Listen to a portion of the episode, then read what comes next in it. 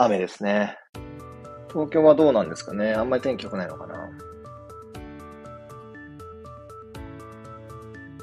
はい。ということで、えっ、ー、と、ぼちぼち始めていきたいと思いますけども、えっ、ー、と、一時のですね、一方的なおしゃべり、えー、今日も15分から10分ぐらいかな、まあ、お話をしていきたいと思います。お、キコです。ありがとうございます。はい。BGM も大丈夫でしょうかね？はい。ということで、え、今日も朝から、え、えー、ぐだぐだとね、喋りたいと思いますけれども、えー、今日は、えー、結構ね、お伝えしたいことがてんこ盛りなんで、えー、まあ、とは言っても、ぼちぼち えー、マイペースで喋ろうと思いますが、えー、この間、えっ、ー、と、前回も多分この話したと思うんですけど、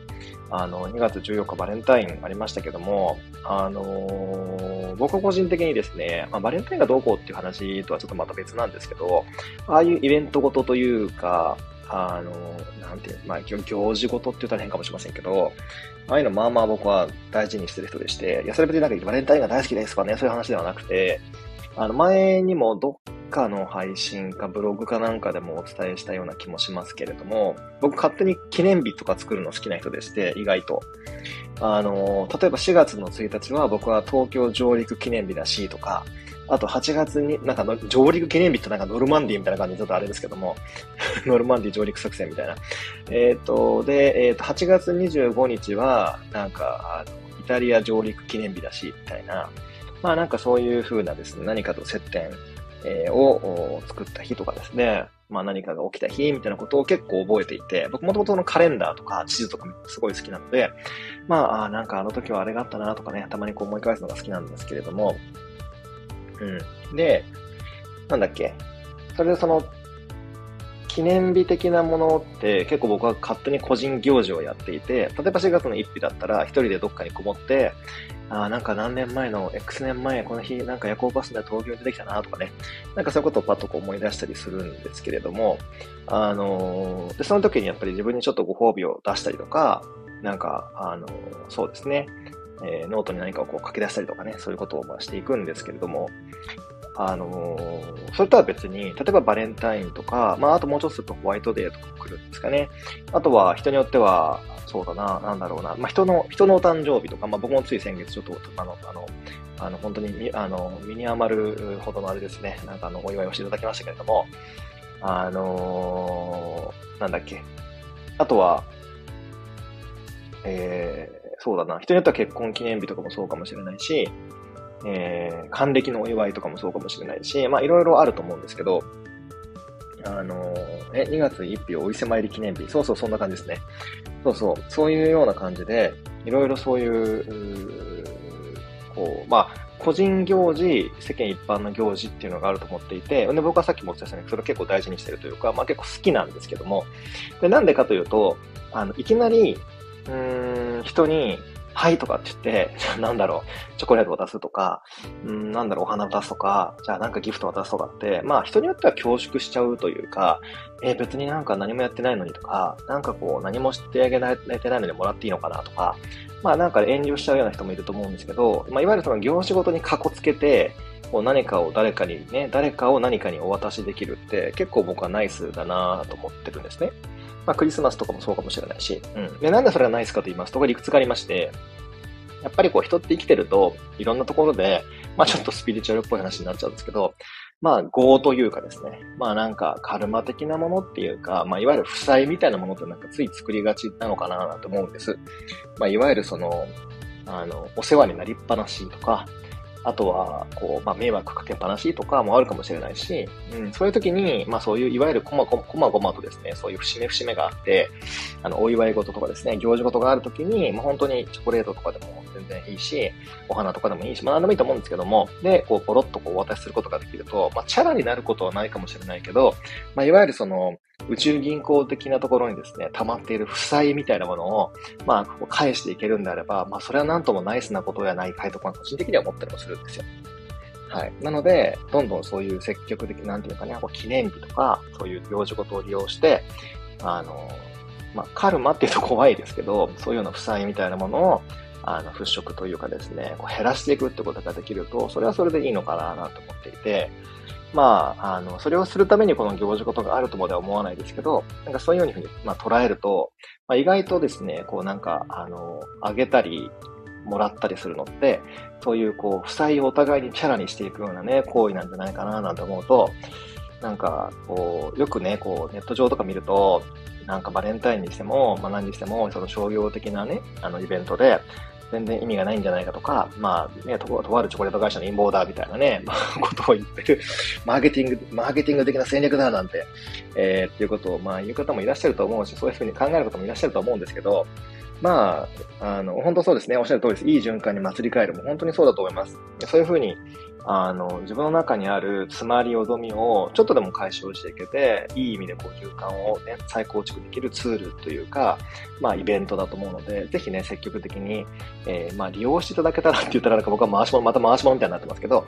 なんかまあまあ利用したいななんて思いますし、あの、いわゆるそのナイスエクスキューズがね、そうやって転がってるわけじゃないですか。まあ月1とか、え、何ヶ月に1回かぐらいは。なので、そういうタイミング、節目節目のタイミングで、あの、そうですね、贈り物をするとかっていうのは、非常に良いんじゃないかな、と思いますね。例えば、最近だとあの、中元とかお歳暮とかっていうカルチャーもだんだんこう、まあ、廃れてまでは来てないかもしれませんけど、まあ、積極的にやってる方ってそんなに、そんなに聞かないし、あの、まあ、減っては来てるような気もするんですけど、まあでもだからこそね、そういう個人イベントみたいなものとか、まあちょっとしたそういうね、バレンタイン的なちょっと商業的かななんて思われることも含めて、えー、取り入れていくと、えー、まあつけようって言ったら変だけど、まあ返していけるというか、えー、なんていうのかな、こうもしかすると、えー、その、と、まあ、どういう表現がいいのかな。例えば、マイナス100の負債があったら、嫌な形でそれをこう返さなきゃいけないいけなくなる。例えば、じゃあわかんない、罰金とかね。なんかっていうので、えー、お支払いをしなきゃいけなくなるよりは、なんか気持ちいい形の循環に変えていくってことがすごい重要かなと思ってるので、えー、そういうふうに、えー、流れを再構築して繋ぎ替えていって、よどみと詰まりを取っていくってことが、イベントことを楽しむことでできるんだったら、まあ、一石何鳥にもなるんじゃないかななんて思った次第です。はい。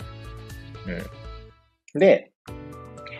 まあ今日の僕の雑談はそんな感じなんですけども、で、ぼちぼち、えっ、ー、と、うち、なんか、なんだっけ、えっ、ー、と、天気予報ですね、中、中予報の方に行きたいと思うんですけれども、もう皆さんお持ち帰りだったかどうかわかりませんが、えー、ちょうど今日からですね、え太陽が、え魚座の部屋に入りまして、まあ、いわゆる太陽魚座期間に、なってるわけなんですけれども、で、明日も、えっ、と、魚座新月かな？ということで、かなりウォウウォした、えー、タイミングですね。で、ちょうどこの魚座、えー、太陽期間中、まあ、あとは太陽期間からちょっと外れちゃいますけども、来月の後半、魚座太陽期間が終わってすぐぐらいにはね、冥王星が動いて、えー、このね、魚座土星期間、えっ、ー、と、魚座太陽期間中に土星も動きますから、この魚座期間にね、結構いろんなことが起きるっていう、まあ、だいぶメモリアルなタイミングなのかな、なんて思うんですけれども、まあ、あの、当然、あの、魚座の部屋には水亀、えっ、と、えー、と、海洋性もいるので、かなりこう、みずみずしい、あの、時期になるだろうな、なんて思いますし、まあ、えー、昨日か一昨日かにもお伝えしたような気がする、あ、星調べか、にも、えー、書いたような気もするんですけれども、だいぶこう、いろんなものに対してのね、こだわりとか、しがらみ、うん、しがらみはちょっと違うかな。まあ、こだわりとか、えー、かたくなにこう、なんか握っていたものというかですね、こう握りしめていたものを手放せるね、パッと手放せるような、なんかそういう、いい意味での開き直りみたいなことが起こるんじゃないかな、なんて、えー、思ってます。うん。それこそね、まあ一家の魔法がかかるよ、なんていうことも、えー、昨日も書きましたけれども、まあ、どんどんどんどんね、まあ、いっかとか、まあなんか今までのあれってしょうもなかったなとかね、っていう風に、思えるようになっていくんじゃないかななんて思ってます。そういえばあれですよね、まあいっかといえば、昔なんかそういうなんか、ラップグループみたいななんかありましたよね。なんだっけイーストエンドユリだっけ？間違ったらすいません。そう、なんかそういうような感じで、だから、だから今週は、まさにその魚座みがすごく強くなっていくので、まあ一家的なバイブスがかかりまくるから、ということは、イーストエンドプラスユリを召喚していくと良いというね、えー、タイミングなのかなっていうよくわからない星調べになってますけれども、はい。なので、まあ、一家を、あの、日々、まあ、一家です。なるほど。召喚して、えー、過ごしてみてはいかがでしょうか。特にね、あの、社会性が強すぎるって言ってしまったら、ちょっと厳しい言い方かもしれませんけど、片ほどこのバイブスを取り入れることで生きやすくなっていくはずでございます。はい。うん。で、最後にですね、えー、っと、いつものライブ選手のコーナーですけど、今日はね、若干ちょっと重めですっていうのも、えー、っと、ご紹介したい本が結構前から僕も個人的にはすごい好きというか、うん、好きっていうか、まあ、研究というかですね、なんていうんだろうな、まあ、危惧していることでもあるんですね、そのテーマ自体が。なので、それについてちょっとお話もしつつ、その本の、あの、ご紹介をしたいと思うんですけど、まずタイトルが、ルポ、誰が国語力を殺すのかという本で、えー、著者の、著者がですね、石井幸太さんという方なんですけれども、あの、ずっとその国語力が、まあ、低迷さ、特にこの近年ですね、あの、低迷していることとか、えー、についての、えっ、ー、と、まあ、ずっとその、その、なんていうんですかね、こう、まあ、えっ、ー、フィールドワークをね、してきたような方が書かれている本、結構分厚いんですけど、でも、あの、国語力って多分、多分、特にこういうような、あの、自分たち、あの、僕らのようなこのコンテンツを聞いてくださってる方だと、大なり少年に興味あったりするんじゃないかな、なんて思うんですけど、あのー最近よく、まあそのヤフコメとかでもいいんですけど、よくほらヤフコメが荒れるとか、まあネットのコメントが荒れるとかね、SNS が荒れるってことを結構皆さん聞いたこともあるような気もするんですけど、まあ炎上とかもそうかもしれないし、まあでも内容が適切というか、書いてる内容は意外と普通なのに、まあ、なんで炎上するのかなとか、なんでコメントが荒れるのかなとかって、まあその根源ですね。そこを遡っていくと、やっぱりこの国語力が低下しているとか、読解力が減っていってるっていうかね、まあ下がってるとか、っていうことがあるかなと僕も思っていたし、実際まあ僕もそういうことに対してすごいその懸念というかですね、まあ心配をしている人でもあるからこそ、まああの、あの、かの有名なですね、多分アクティブユーザー数が8000万人を超えると言われている、あの、緑の通信アプリをちょっと僕は使ってないんですけど、なの なので、あの、だかスタンプとかも僕は使わないんですけれども、その国語力のなんかあれに繋がれたくないから。はい。で、まあ、その僕のイズムはさておき、で、なんで、あの、その、ま、この本を読んでて、まあ、今日ね、このご紹介したかというと、まあ、結局その国語力の低下が実は原因なんではなくて、あ教育の現場でかなりこの、あの、石井さんという方が突撃していろんな話を聞いて、現場で聞いてるんですけど、まあ、元々のその想像力とか、情緒とか、なんかその、なんていうんですかね、えっ、ー、と、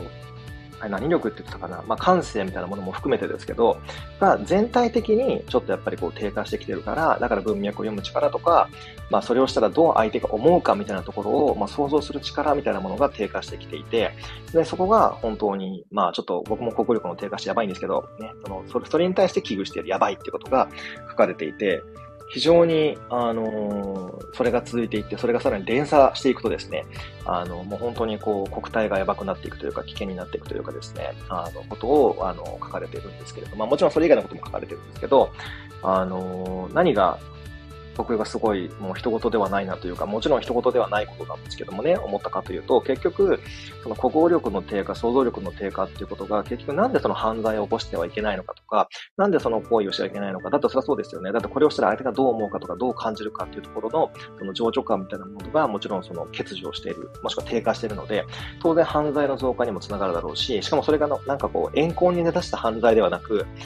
あの、なんていうんですかね、ちょっとした言葉のそれこそ行き違いとか、ちょっとしたやりとりのエラーから、それこそ刺されるとか、殴られるみたいなことが起きたら、本当にある意味、言い方が悪いですけど、まあ、怨恨なら分かるとまで言わないけど、それはそれでハイパーバカらしいじゃないですか。なので、なんかそういう風になっていくと、本当になんか、こう逆に言うと、えっ、ー、と、ネガティブな言葉ではなくても、一言なんかパッと発しただけで全く違う捉えように捉えられて、あのなんていうんですか、こう、相手を怒らせてしまうとかね、そういうこともあったりもしかねないから、もうなんか逆に下手なこと言えないな、みたいにもなってしまうと、それはそれでみんながもう喋らなくなっていく、コミュニケーション取らなくなっていくっていう風になっていて、それがさらに、その国語力の低下っていうか、まさにその全体的なコミュニケーションの低下をやっぱり招くと思っていて、そうなってくるとどうなるかっていうと、どんどん言葉が衰退していき、文化が衰退していき、もちろん国力も衰退していくし、人間力みたいなものも衰退していき、もう、もう全てが負のスパイラルみたいな。だからそれについてすごい警鐘を鳴らしている本なので、特にね、あの、僕あの、かえっ、ー、と、なんだっけ、かえーと、教育だ。教育の現場についてかなり熱くこの方は語っている方なので、お子さんがね、いらっしゃるご家庭の方にはね、ぜひ一回あの読んでいただければななんて個人的には、えー、思っています。いや、本当に想像、この本のですね、特にあの前書きの部分ですね、もう本当に一章とかじゃなくて、前書きの部分に書かれてることだけどもだいぶ衝撃的なんで、まず本屋さんでそこをね、あの、立ち読みでもしていただいて、まあ多分 Amazon とかでも第一章読める前書きをあの、試しに読めるのかな？読んでいただいて、もそれだけでも衝撃すぎて、もう他の全てを読みたくなるか、もう本をパタッと閉じたくなるかはその方次第だと思うんですけど、僕はもうね、続きが読みたくてしょうがなかったです。っていうのも、あの、え、こんなことが起きてるの？これやばくないか？っていう、さらに僕の、その、もともと持ってる国語力とかね、理解力にそのなんか危機感みたいなものを、今まではだから、レッドゾーンまで行ってなかったんですけど、もうレッドゾーンのぶち抜くぐらいですね、ちょっとやばい、これは本気でやばい、なんとかしなければって、まあしなければって別にできるあれではないんですけれども、まああの、そういうふうな意識をね、まあ、持っていかなきゃいけないなっていうのを、あの、感じさせられたというか、考えさせられた、えー、本だったので、もうぜひね、特にこういう、あの、まあ、このこういうコミュニティね、コンテンツに興味がある、コンテンツっていうのはあの僕らのって意味ですけど、興味がある方からすると、もしかするとすごく遠い世界のことのように感じるかもしれませんけど、意外と近くにもそういうような、えー、なんていうんですかね、こう、同じその日本語を使っている、ベースとして使っている方たちだけど、でも実は全く違う捉えられ方を、あの自分たちの言葉がね、全く違う捉えられ方をしている方たちがいる、まあその可能性ね、に気づくっていう意味でも、ぜひね、一読いただければななんて思います。あの、非常に良い本でした。もう、もう学びが多すぎて、もう1、2回、あの、2、3回読んでもいいのかなって思ったぐらい、あの、深い内容でしたね。1個ね、すごい僕の中でも衝撃的だったことがあるので、一節だけ紹介したいんですけども、ちょっと今僕本が手元にないので、あの、パラッと、その、あの、なんかその丸、その文章が丸々正確、正確に覚えてるかどうかはわかりませんけども、あの、ちょっと抽象的な感じに表現になるかもしれませんけど、ちょっと抜粋してお伝えすると、えー、っとですね、なんだったかな、えー、っと、えー、っと、なんだっけ、宿題したしね、みたいなことを誰かが言ったら、僕らからするとですよ、まあ、いわゆる普通って言い方は失礼ですけど、あの、標準的な多分国語力というか読解力があったら、宿題したしね、で、多分一つの文章に、なるところが、宿題、スラッシュ、した、スラッシュ、しね、と捉える人もいらっしゃるみたいで、あの、まあ、もちろんそれは前後の文脈もよると思うんですけど、だから宿題した、はてな、しね、みたいに捉える。もう僕この言葉を口に出すのも嫌なんですけど、もういるみたいで、でそれによって、その言われた方、それは確か文章の中でお子さんだったと思うんですけど、が母親になんか殴りかかったか、怒ったか、激怒したかみたいなことが書かれてたんですよ。どう考えても、宿題したしねっていうそのなんか超短文を、ななんか最後死ねってね、変換しないはずなのに、え、そんなことが起きてるのっていう。そんなんでなんか殴られたり、怒ら、なんか、あの、なんていうんですか、刺されたりとかしたら本当嫌じゃないっていうことを思うんですよ、僕は。だから本当になんか気軽に、パラッと、もはや、なんていうんですかね、こう、例えば思いやりを持ってね、こっちが言ったとしても、相手がそういうふうに捉えてくれないんであれば、ちょっと本当に怖いなっていう、えー、ことをリアルに感じたので、もうぜひね、あの多分本気を出せば、あの、一日でもすぐパラッと読める内容だと思うので、えー、ぜひ、えー、よろしかったら、それこそ、まあね、ちょっと気持ちがいい読書になるかどうかはわかりませんけれども、でも今の社会情勢を知っておく上で、その社会のリアルを知っておく上で、非常に、えー、有効というか、えー、良い、えー、本になるんじゃないかななんて、えー、思ったので、えー、ご紹介しましたということでした。はい。ということで、えー、あっという間にもう20分弱喋ってるので、えー、明日の井出さんにバトンをつなぎたいと思います。ということで、えー、今日はですね、ん？文脈読めないのはこれ本当そうですよね。うん。いや、本当そうなんで。行間を読むのがさらに難易度高いも本当おっしゃる通り、なんか今、終わろうと思ったらなんかコメント読み出したらなんか、そうそうってなんか、まあ、えもう一度本の名前、えっとですね、ルポ、えー、誰が国語力を殺すのかです。まあ、誰が国語力を殺すのかって検索していただくとすぐ出てくると思います。だいぶ、あの、真剣、真剣味の高い、えー、本なので、あのー、面白いかなと思いますね。うん、意外と僕このね、実は個人的にこのライブ選手のあのコーナー気に入ってまして、まあなかなかこの本を紹介するって難しいなぁといつも毎回思うんですけど、だから本当にうまいレビューとかね、書かれる方とかさすがやなっていうかね、まあすごいなぁなんて思いますが、はい。ぜひこれから特にまあこの SNS 時代とか、えっ、ー、と、なんだっけ、えー、まあブログだったりとかですね、まあ、YouTube もそうかもしれませんけども、まあ、どっちかっていうとこう、あの、双方向のコミュニケーションと言いながらも、まあ、そこにはこう、あの、まあ、ね、いわゆるその教師と先生、えー、教師と生徒とか、まあ、いわゆる友達同士のやりとりとかとはまた違う距離感がね、こう、ある、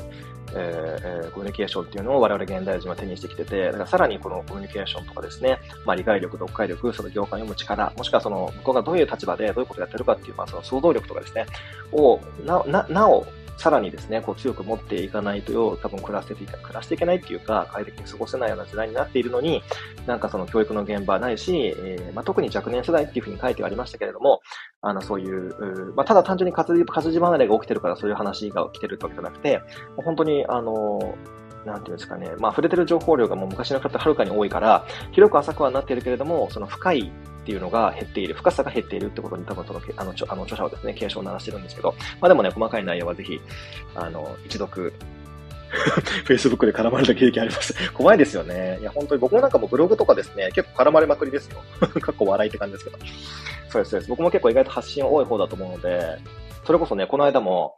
なんていう、まあ、ね、話がなんか長くなってますけど、まあ、これ例ですけどね、なんていうんですかね、例えば私は箱根に先週末ポルシェで行きましたっていう文章があったとすると、まあ、別にそのポルシェってとこに、その、なんていうんですかね、こう、アンダーライン引くっていうか、あの、パッと興味がある方もあれば、箱根っていうところにこうパッと興味がある人もいれば、あ、なんか先週末行ったんだ、私も行きました、みたいに、ね、なる人もいれば、まあ、いろんなその今みたいなフラットな文章だと、別にどこにその力点を置くとか、そのフォーカスポイントを置くっていうのは結構自由だと思うんですけど、そうじゃなくて明らかにここにフォーカスを持ってきてる文章に対して全く違うところからの、なんていうんですかね、こう、え、なんかそこに反応するみたいな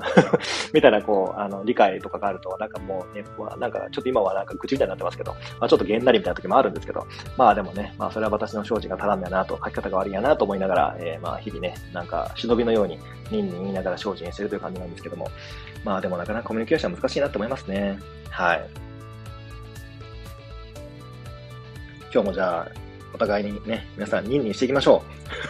う。なんじゃそれとかですね。はい。ということで、えー、今日はちょっと最後ね、ちょっと半分ぐらいシリアスなというか、まあでも実際現状についての、まあお話がね、できたのかななんて思うので、皆さんもこれに懲りずに、えー、ぜひ積極的に、えー、ね、コミュニケーションネット上とかでも取っていただいて、はい、僕の方にもね、こちらもちろんこちらのチャンネルにももろもろ、ぜひね、あの、